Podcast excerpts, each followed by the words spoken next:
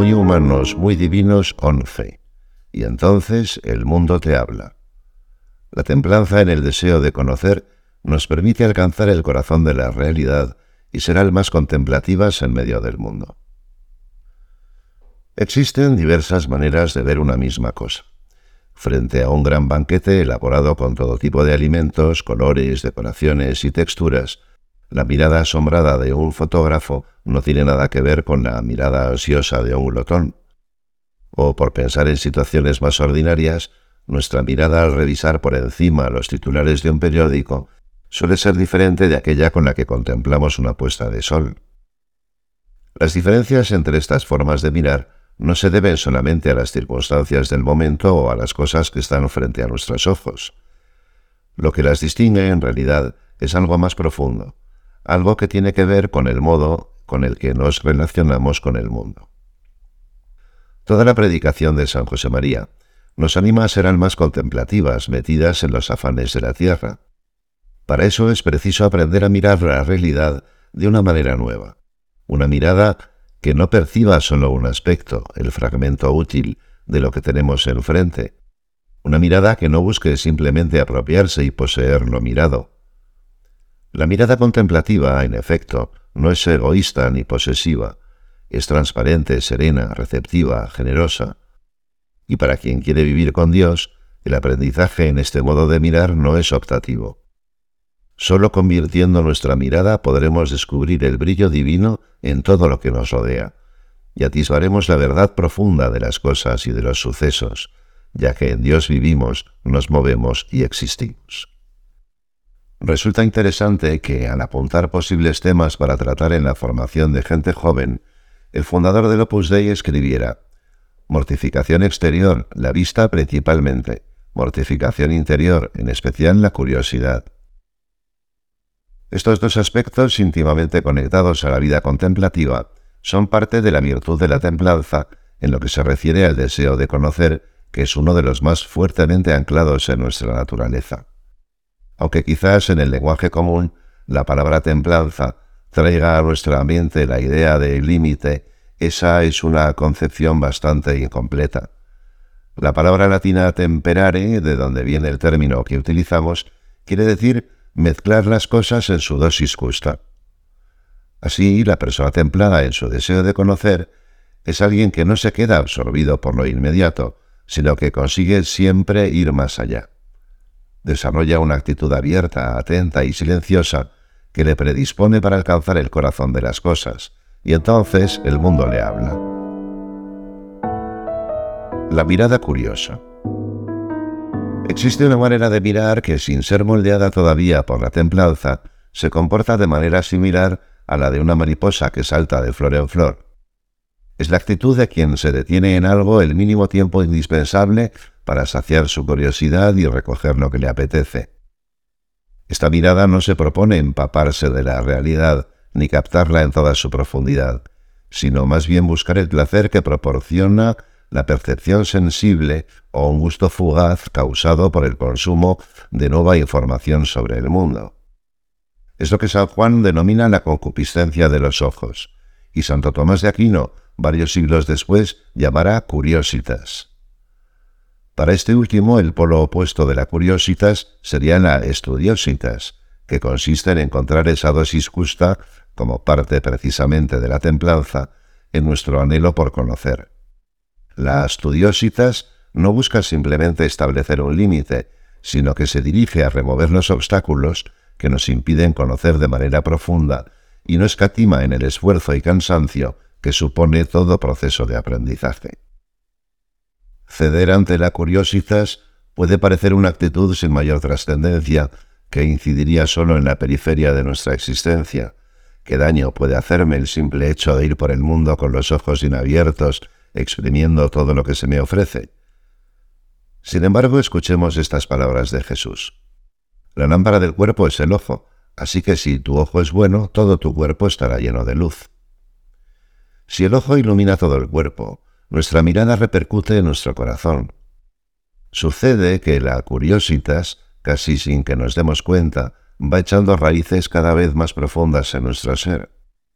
A veces percibimos fácilmente esa dispersión en el mundo de las redes sociales o en Internet.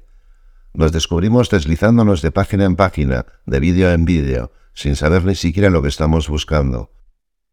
Y detrás de esa mirada acostumbrada a divagar, quizá aparecerá una inquietud errante del espíritu que se manifiesta en torrentes de palabrería irreflexiva, en atolondramiento o en desasosiego interior. En este sentido, la mirada que va de flor en flor puede ser el síntoma de un auténtico desarraigo, puede significar que la persona ha perdido la capacidad de habitar en sí misma. Más o menos conscientes de nuestro vacío interior, buscamos huir hacia afuera, hacia el mundo de la distracción, y paradójicamente abandonamos el único lugar donde encontraremos a aquel que puede saciar nuestra sed. San Agustín expresó así esta experiencia. He aquí que tú estabas dentro de mí y yo fuera, y por fuera te andaba buscando, y deforme como era, me lanzaba sobre las bellezas de tus criaturas. Tú estabas conmigo, pero yo no estaba contigo. Me retenían alejado de a ti aquellas realidades que si no estuviesen en ti no serían. Todo esto explica por qué, para llegar con nuestra mirada al corazón de la realidad, es necesario desarrollar, a la par que abrimos la puerta del propio mundo interior, un sereno proceso de discernimiento, detenerse, pensar, no caer en la prisa. Por ejemplo, antes de pulsar play en cualquier vídeo o serie atractiva, es bueno pensar si verdaderamente eso es lo que queremos hacer en ese momento. Quien sabe prescindir de lo que hace daño a su alma o de lo que simplemente le impide crecer, se da cuenta de que el sacrificio es sólo aparente, porque al vivir así se libra de muchas esclavitudes y logra en lo íntimo de su corazón saborear todo el amor de Dios. Distraerte. Necesitas distraerte abriendo mucho tus ojos para que entren bien las imágenes de las cosas, escribe San José María provocando al lector. Y rápidamente replica, ciérralos del todo, ten vida interior, y verás, con color y relieve insospechados, las maravillas de un mundo mejor, de un mundo nuevo, y tratarás a Dios. Naturalmente, el fundador del Opus Dei no pretende que no miremos ni nos empapemos de una realidad que él mismo nos indica como lugar de encuentro con Dios. Más bien nos dice que esa mirada exterior en realidad está ligada a nuestro mundo interior y a la vez contribuye a darle forma para bien o para mal. La mirada interesada.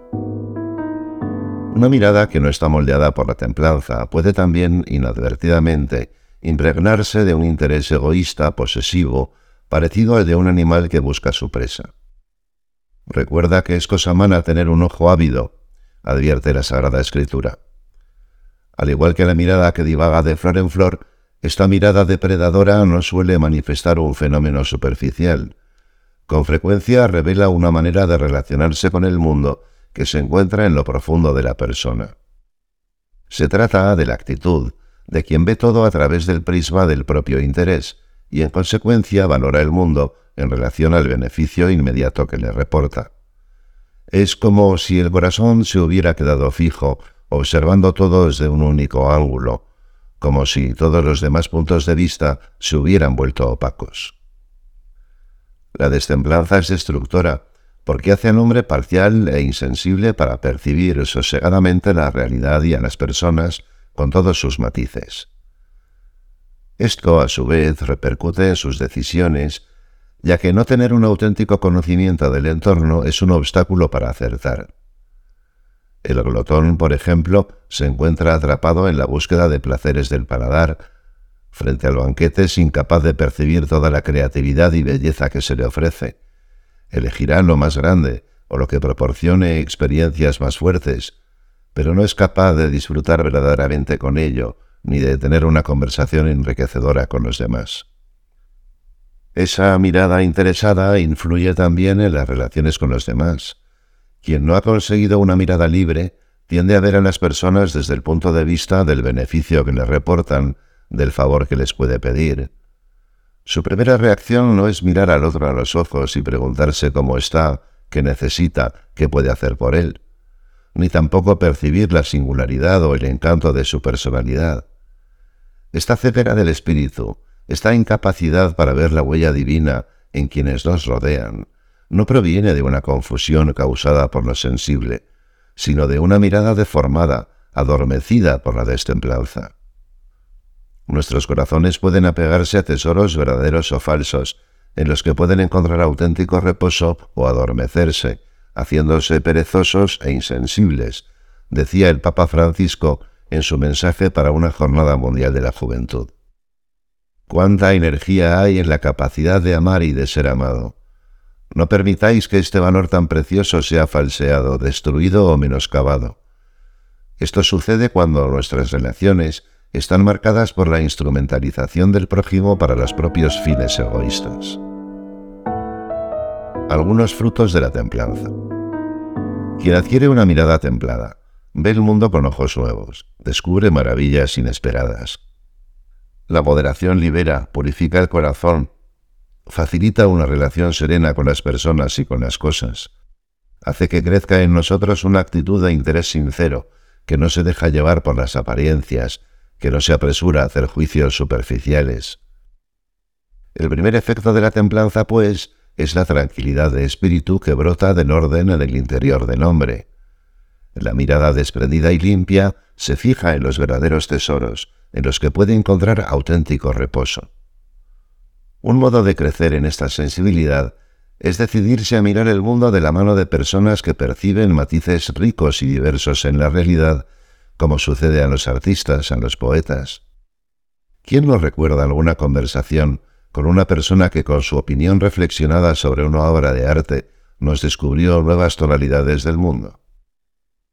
Otro fruto de la templanza es la capacidad de concentrar fuerzas en los proyectos que nos hemos trazado, no mirar innecesariamente el móvil o no perderse en Internet durante el trabajo o el estudio pueden parecer cosas de poco valor que no inciden en la trama de nuestra vida.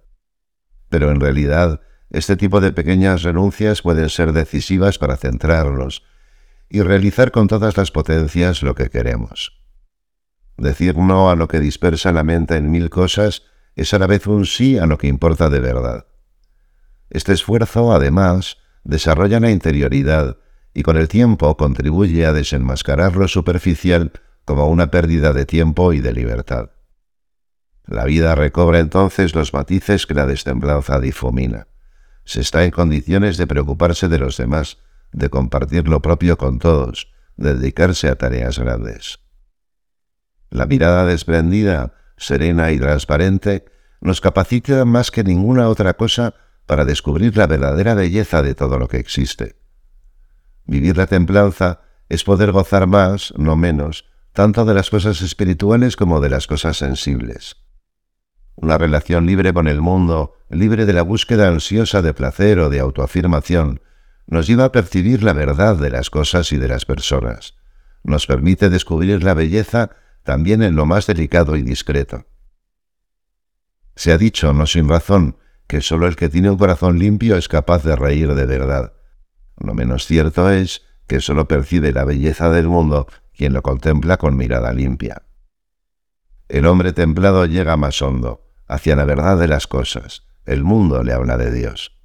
Por eso, quien se lance a esta aventura se reconocerá con el tiempo y en aquella exclamación de San José María, Dios mío, encuentro gracia y belleza en todo lo que veo.